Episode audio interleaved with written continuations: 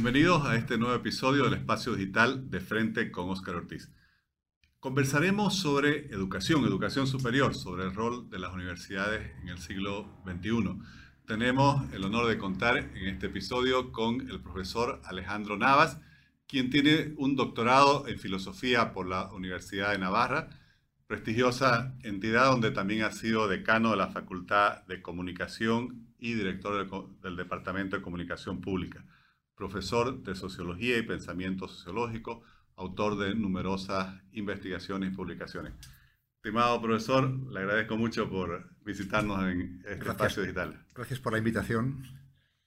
Bueno, el tema eh, que le proponemos es justamente cuáles son los retos para la educación en este siglo XXI con tantos cambios, transformaciones, tecnología. Educación en general. Educación superior, sobre todo educación universitaria. Sí. Pasa algo raro con la universidad. Es una institución antiquísima, ocho siglos, por ejemplo. Y aún duran, funcionan eh, antiquísimas casas de estudio en Europa, en América, con frecuencia en los mismos edificios, con un régimen estructural similar, facultades, decanos, catedráticos y con inquietudes y problemas similares. Por ejemplo, ha habido siempre eh, estudiantes revoltosos, agitadores, y uno lee las crónicas de sus reivindicaciones, son iguales hace uno, dos, tres, cinco, ocho siglos. Hay una gran constancia. A la vez, universidad se vincula con innovación, creación de la ciencia del saber, investigación, universidad puntera. Bien, una paradoja con la que vivimos retos a los que nos enfrentamos. Bueno, hay uno general en todo el mundo educativo, también en la secundaria y primaria, que sería la tensión entre cantidad y calidad. Es bueno que la educación llegue a todo el mundo. Educación en la base universal, obligatoria, gratuita. Estupendo. Es bueno que mucha gente acceda a una formación superior. Pero con frecuencia tenemos un exceso de egresados, titulados, y hay dificultad para que esa gente encuentre un trabajo acorde a su preparación, se crea una especie de proletariado intelectual académico y faltan en cambio en Occidente, en Europa, en América, técnicos, trabajadores, oficios. Hay una especie de, como de desequilibrio, exceso de, oferta educativa, exceso de licenciados la universidad se ha masificado. Tenemos, para empezar, muchas universidades. Y universidades con miles, cientos de miles de alumnos. En Santa Cruz, la Gabriel, por ejemplo. Eh, también hay privadas con mucha gente. Entonces, cuesta mantener la calidad. Para empezar, cuesta formar profesorado. En pocos años, mucha gente accedió a la universidad porque la gente quiere prosperar, quiere mejorar su condición de vida, porque los gobiernos lo han impulsado.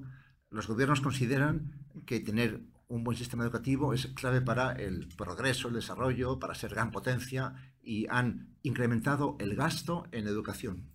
Entonces, una gran afluencia masiva de futuros, de nuevos estudiantes. Y eso lleva a que de repente no haya capacidad para formarlos bien. cuando la cantidad crece mucho, la calidad se resiente. Es un axioma universal. Y en ese, en ese campo usted decía que la universidad como institución no solo es muy antigua, 800 años por lo menos, sino que además sigue funcionando en cierto sentido igual. ¿Y eso qué tan compatible es con el mundo de hoy? Claro. Bueno, durante siglos la universidad supo mantener una cierta autonomía. Eh, también ligada a la autonomía de la Iglesia dentro de las sociedades. La universidad es una institución de origen eclesiástico, surgida en torno a las escuelas catedralicias. Y durante siglos eran el Papa, los obispos, los que regulaban la vida universitaria. Cuando en la modernidad crece el Estado, Estado moderno, el Estado enseguida advierte que ese es un ámbito muy importante para la nación y tiende a apropiarse. el Estado como que expropia o nacionaliza el régimen universitario. el Estado hoy en el mundo es un Estado burocrático, impersonal, que todo lo regula, en todo incide, a todo llega, todo lo controla, y eso también llega al ámbito de la educación superior, donde es el Estado el que va a determinar currículos, planes de estudio, va a aprobar universidades, facultades, controla, supervisa. Es eh, más en concreto el régimen napoleónico que impera en Francia, España y por herencia en América Latina. Entonces, eso hoy se nota como una especie de losa. Eh, con frecuencia ese control es excesivo, la burocracia crece, como toda burocracia, y nos acribillan a informes, controles, papeles, permisos, autorizaciones. Eso contradice el talante de siempre que era de autonomía. Hacer ciencia, investigar, quiere decir libertad. Eh, y el Estado con frecuencia pues, impone sus intereses mucho más pragmáticos, más prácticos, más políticos, a veces también ideológicos. Entonces ahí hay una tensión siempre presente, un conflicto entre la burocracia estatal y la, el afán de autonomía de las universidades. También con frecuencia, además, cuando el Estado se apropia del régimen universitario, es el que financia. Y en el mundo latino, no así en el mundo anglosajón, pero en latino, se difunde la idea de que ir a la universidad es un derecho y es un servicio público, que, por el que no se paga o se paga muy poco, una cantidad puramente simbólica. Eso crea una cierta como mentalidad de que todos tenemos derecho a ir a la universidad. Y el Estado tiene la obligación de financiar, de becar, de dotar de presupuesto a las universidades, facultades. hay una dependencia económica del Estado. Y Estado, como es conocido, no siempre es el mejor administrador. La eficiencia no es el criterio que impere en la burocracia estatal. Esto, como digo, no se da en el mundo anglosajón, donde hay una tradición de autonomía, de libertad.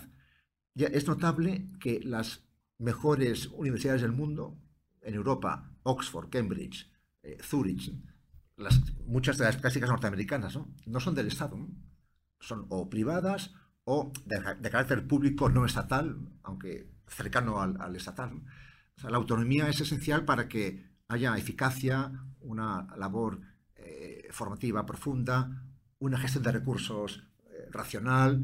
O sea, cuando el Estado se entromete, no, no es seguro que la cosa vaya mejor. Y hay que ver cómo nos defendemos de esa presión de la burocracia estatal. ¿Y cuáles son los principales desafíos que, usted ve para la educación, como decía en general, en este caso en particular la, universitaria, en un mundo con cambios tan vertiginosos, donde pareciera que a veces la educación que se imparte va a quedar desactualizada rápidamente porque aparecen eh, nuevos conocimientos, nuevas tecnologías? De acuerdo, eh, sin duda, pero creo que sería erróneo pretender que la universidad eh, estuviera a la última del avance tecnológico, industrial. Creo que lo propio de la universidad es formar cabezas, dar criterio. Siempre cito un discurso pronunciado hace como un siglo en Oxford, en el comienzo del curso, por el vicegran canciller de la universidad, que preguntaba a los nuevos, ¿para qué están ustedes aquí? ¿Para qué sirve pasar por la universidad? Silencio expectante y continuó. Para algo muy sencillo. Para que cuando salgan de aquí, en aquella época y aún hoy en parte, esa gente salía de Oxford para ir a los bancos, a la City, al Parlamento, al Imperio, al Ejército. Para que cuando ustedes salgan aquí estén en la vida social y alguien hable, en cualquier foro, en un club, en la tertulia, en una sobremesa, en el Parlamento, en un directorio, cuando alguien hable, ustedes sabrán en el acto si ese que habla tiene o no algo que decir. Tendrán criterio para funcionar en la vida. Creo que es imposible que una universidad normal eh, pueda estar al día en los avances tecnológicos. es imposible. Creo que hay que aspirar más bien a formar cabezas con una formación básica para que luego esa gente tenga criterio para ponerse al día, para asumir los avances y para continuarlos.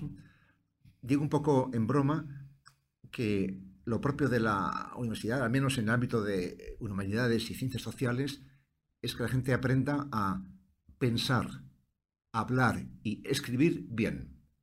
Y eso presupone algo previo que es leer. leer, pensar, hablar y escribir. Esto es la base de todo ulterior desarrollo, innovación, avances. Creo que es lo propio. También porque hay una tendencia en Europa y en el mundo que es a acortar los estudios universitarios. Porque, eh, en parte por esa presión del Estado, por el deseo de tener gente preparada, profesionales, técnicos para alimentar la maquinaria industrial, económica, estatal.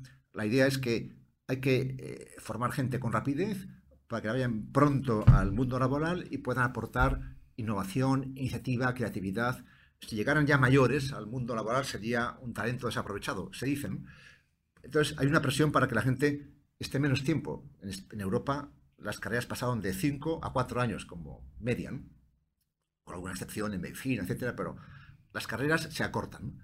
Y también todos comprobamos en Europa y en América que la gente llega a la universidad con una formación secundaria y primaria muy endeble, porque hay menos exigencia, menos esfuerzo, menos dedicación, los aprobados se regalan, también en la base esa educación universalizada ha perdido calidad.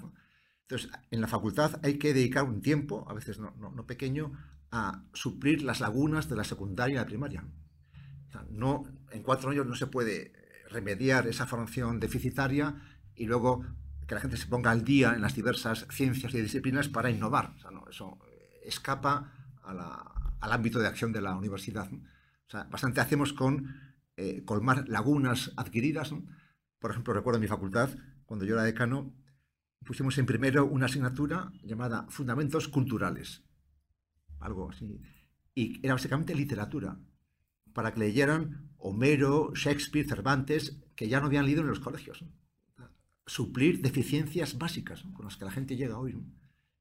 Entonces, eh, en todo caso, con los posgrados, con maestrías, con doctorado, uno puede ya intentar focalizar el esfuerzo, la atención y avanzar en un campo concreto. Y ahí sí estar, ser puntero. Pero en la carrera, en los grados, digamos, creo que hay que dar una formación intelectual básica para que la gente pueda luego afrontar lo que, lo que vengan. Usted mencionaba estas cualidades básicas, estas aptitudes básicas que debieran la universidad brindar, ¿no? Decía leer, hablar, escribir. Bueno, todo eso está en el campo de la comunicación, pero eh, muchos se lamentan, por así decir, de que si bien hoy hay tanta tecnología para facilitar las comunicaciones, en cierto sentido hemos estado, estamos perdiendo las eh, habilidades comunicacionales porque ya no se escribe, bueno, ya no se lee, ya no se escribe y tampoco eh, se habla mucho. Uno ve que la gente hasta sentado en la misma mesa está a veces hasta escribiéndose por el celular en vez de hablar. ¿Qué, usted como un experto en comunicación y en sociología, ¿cómo ve este fenómeno? Es un gran reto para nosotros. ¿no? Yendo a lo más básico y anterior, a la educación primaria y secundaria, desde siempre quien educaba era básicamente la familia, educaba la escuela y educaba la iglesia. Eh, bien. Hoy, ¿cuál es el panorama?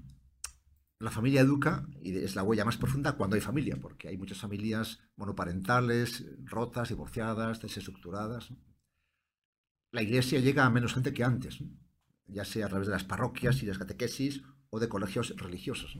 La presencia de la Iglesia es menor en, términos globales en Occidente. Y la escuela educa cuando es buena, también hay de todo en el mundo de las escuelas. Y aparecen educadores nuevos, como son el grupo de pares, la calle, las redes sociales, las pantallas. ¿Y eso quién lo controla? Nadie. Se calcula que un alumno de Occidente que acaba el bachillerato ha pasado en el aula unas 10.000 horas y ante la pantalla 13.000 horas. Eso tiene consecuencias. La pantalla puede usarse de modo inteligente y con criterio, y es una maravilla. Ahí está todo el saber de humano condensado. La biblioteca del Congreso norteamericano en un pendrive. Perfecto. Todo a disposición. Pero ¿cuánta gente usa la pantalla con criterio? Yo cito en este contexto a un crítico literario alemán, Marcel Reich Ranicki, fallecido hace unos años, que cuando apareció la televisión de masas, años 50 en, Europa, eh, dijo una frase que le aplicaba a la televisión y yo aplico hoy a las pantallas. Decía Reich Ranicki, la televisión, es decir, hoy las pantallas, hace a los listos más listos y a los tontos más tontos. Una pantalla usada de modo estúpido hace a la gente más tonta. Un dato que poca gente conoce cuando lo voy preguntando. Edad media de los videojugadores en el mundo. 35 años. La gente dedica horas y horas y horas a jugar. Ya también de adultos, porque empezaron de niños y ahí siguen. Y el videojuego, en términos económicos, equivale al mundo del cine y de la música juntos. Ahí hay un potencial económico, un negocio fabuloso, formidable. Bueno, tenemos ese competidor. Eh, hay muchos datos sobre el tiempo que dedican los jóvenes, nuestros estudiantes, a las pantallas. Una encuesta reciente en Norteamérica, los estudiantes norteamericanos miran el celular cada día más de 200 veces. Se van a la cama con el celular en la mano. Al despertar, celular. Durante el día, celular. es algo constante, ¿no? Gente que no, se concentra, está distraída, disipada, ¿no? no tiene hábito de lectura, les cuesta mucho leer un texto, y por tanto tienen un lenguaje empobrecido, les cuesta el pensamiento abstracto. Son efectos pavorosos y masivos. Aparte de la pérdida de competencias, como decías, comunicativas. Bueno, ya de hecho, entre la gente joven, al menos en Europa, imagino que aquí también será parecido, está mal visto llamar por teléfono se ve como algo agresivo. En todo caso, un mensaje, ¿no? WhatsApp o tal, pero eh, llamar es, ya no digamos el, encuentro cara a cara, eso compromete. Por esto tanta gente que, bueno, eh, busca corteja por internet, eh, habla por internet, porque eso permite dar una imagen mejorada, incluso falsa, no el cara a cara compromete entre pares, entre adultos, y entonces la gente se vuelve menos capaz para el diálogo auténtico, plenamente humano. Hay un déficit de humanidad. Mencionaba algo que me quedé pensando y es que estamos perdiendo la capacidad de concentración. Hoy salen muchos libros sobre focus, ¿no? como dicen, todo en inglés, de la necesidad de, poder focalizarse en algo, de concentrarse. ¿Qué impacto este, esto tiene para nuestro desarrollo personal y para nuestro desarrollo profesional? Claro, gravísimo la clave para triunfar en la vida, para llegar lejos, ya sea en un ámbito científico, artístico, técnico, deportivo, profesional, para ser eficiente, es sacar jugo, sacar todo el partido al presente. No vivir en el pasado. Ayer pasó esto, me dijo, le dije, podía haberle dicho, ni el mañana, le diré, eh, apurar el presente. Eso es crucial para llegar lejos en cualquier ámbito. Eh, el póker, eh, campeón de videojuego, matemáticas, el piano, ballet artístico. a la vez está la dedicación perseverante, la ley de las 10.000 horas, para dominar una disciplina artística, científica, un lenguaje, un idioma, un instrumento musical, se calcula que hace falta 10.000 horas, 10.000 horas intensas. Está de moda, al menos en España, el tenis somos números uno y dos del ranking mundial con Alcaraz y Nadal. Como es sabido, eh, Nadal tiene una academia de tenis, la Nadal Tennis Academy, que dirige su tío Tony, que fue su entrenador. Están ahí talentos prometedores. De hecho, en el Open de Estados Unidos, recientemente celebrado, en la categoría junior ganaron un chico y una chica de la academia de Nadal, un español y una filipina. Bueno, pues Nadal, el tío que dirige la academia, decía hace poco en una entrevista, estos jóvenes no se concentran, están distraídos, están, y son los mejores del mundo, teóricamente, de, su edad. Con eh, ese pasado de perpetua, permanente distracción, pues eh, cuesta mucho fijar atención. Se puede entrenar. Eh, bueno, de hecho, en mi facultad en Pamplona hemos puesto en marcha seminarios para entrenar la atención, porque es gente igual tiene una buena voluntad, tiene deseos, de, pero les falta capacidad. igual que uno entrena los músculos, eh, deporte, ejercicio, también se puede entrenar la mente o la voluntad, hábitos, hábitos intelectuales, hábitos morales, lo que llamamos virtudes, eso se puede practicar. Pero hoy la gente llega a la universidad sin ese equipaje, sin esa mochila de buenos hábitos. Y hay que empezar de cero a los 18 o 20 años. Y en, en este contexto, Se habla mucho también que la, educación, sobre todo universitaria, debiera estar orientada a promover el pensamiento crítico. Pero claro, si no hay concentración va a ser difícil que haya pensamiento crítico. Claro.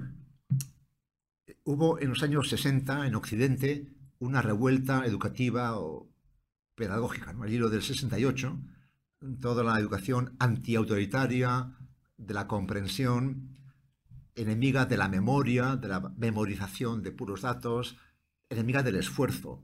Había que aprender jugando, manda lo lúdico. Eh, enemiga de las llamadas virtudes secundarias, puntualidad, orden, aplicación, limpieza, respeto. Este gran teórico de la escuela de Frankfurt, Habermas, aún vivo, por ejemplo, ya eh, dijo en su momento una frase lapidaria de gran influencia. Dijo, esas virtudes son las que se requieren para dirigir un campo de concentración. Ya con eso mató, eh, claro, tuvo eco y se recogió en planes de estudio, currículos, reglamentos. hubo unos decenios de caos, desorden, indisciplina. Decía Kant, en, torno a 1800, que la escuela sirve para dos cosas, básicamente. Para que los niños aprendan a ser puntuales, estar sentados en clase tranquilamente, en silencio. Eh, eso estaba mal visto y aún sigue mal visto hasta hoy, aunque ya muchos países están volviendo. Inglaterra, Alemania, Francia. España sigue de ida con esta educación emancipada, antiautoritaria, eh, donde importa el espíritu crítico. pero para criticar, primero hay que saber lo que está mal y cómo debería ser la cosa. eso requiere, para empezar, conocimiento. en, esa locura antiautoritaria, por ejemplo, en, Alemania hubo una corriente que decía hay que enseñar a los alumnos de, kindergarten de 3 a 6 años a defender sus intereses. Locura, ¿no? antes, primero hay que tener intereses, hay que conocer la realidad. O sea, la crítica presupone conocimiento, saber. Y eso implica estudio, memoria. La gente que no sabe nada no puede criticar. Puede dejarse llevar por el capricho, el impulso, lo que le pide el cuerpo, pero, pero de ahí no sale nada positivo. Y bueno, los países sensatos han sabido rectificar esa deriva emancipatoria y autoritaria para volver a contenidos de siempre. Y se habla mucho eh, sobre este tema entre la discusión entre habilidades blandas, habilidades duras. Me gustaría conocer su opinión. Eh, claro, hay en, las empresas una corriente muy fuerte de, que si bien se valora las capacidades técnicas, en realidad las personas van a, triunfar en su desarrollo profesional más por las habilidades blandas, la capacidad de relacionamiento, la capacidad de comunicación, hmm. la capacidad de desarrollar vínculos. Sin duda, ha habido un cambio notable en la cultura empresarial y de gestión, y eso está bien. Eh, ya se acabó el orden y mando, las jerarquías férreas, todo va de arriba a abajo, un furor de control, reporting, reportar, que es en el fondo control, y por eso ahora se impone otro estilo distinto, donde importa más liderazgo, es decir, el jefe, más que imponer, ordenar, controlar, castigar, premiar, debe ser alguien que va por delante, que da ejemplo. Aquí hay una gran sabiduría didáctica educativa. Al final, lo que forma, lo que educa, más que el discurso o la narrativa, plasmada en textos, por ejemplo, es el ejemplo, el trato y la convivencia. Entonces, hoy queremos líderes que dan ejemplo, que van por delante que son humanos, es decir, falibles, que se equivocan, que fallan, que son débiles, que lo muestran, no lo esconden y eso no disminuye su autoridad, al contrario. Cuando un profesor en clase no puede responder una pregunta, dice, pues mira, ahora mismo no lo sé, pero me voy a informar y mañana te lo cuento. Queda bien, su prestigio crece. No, podemos creer que el, padre, el jefe, el profesor sepa todo, es, es, imposible. Entonces, está bien que hoy prime en la gestión de las empresas, lo que se llama la gobernanza, el gobierno de las empresas, corporaciones, ámbito público-privado, otro modo de hacer. Eh, esos soft skills, eh, capacidad comunicativa, eh, habilidad para el trabajo en equipo, saber delegar, primar lo horizontal, compartir información, involucrar a todos en, en la gestión. Esto implica, es una vieja máxima antropológica y epistemológica, uno no puede amar lo que no conocen, no se puede comprometer si no sabe de qué va el asunto.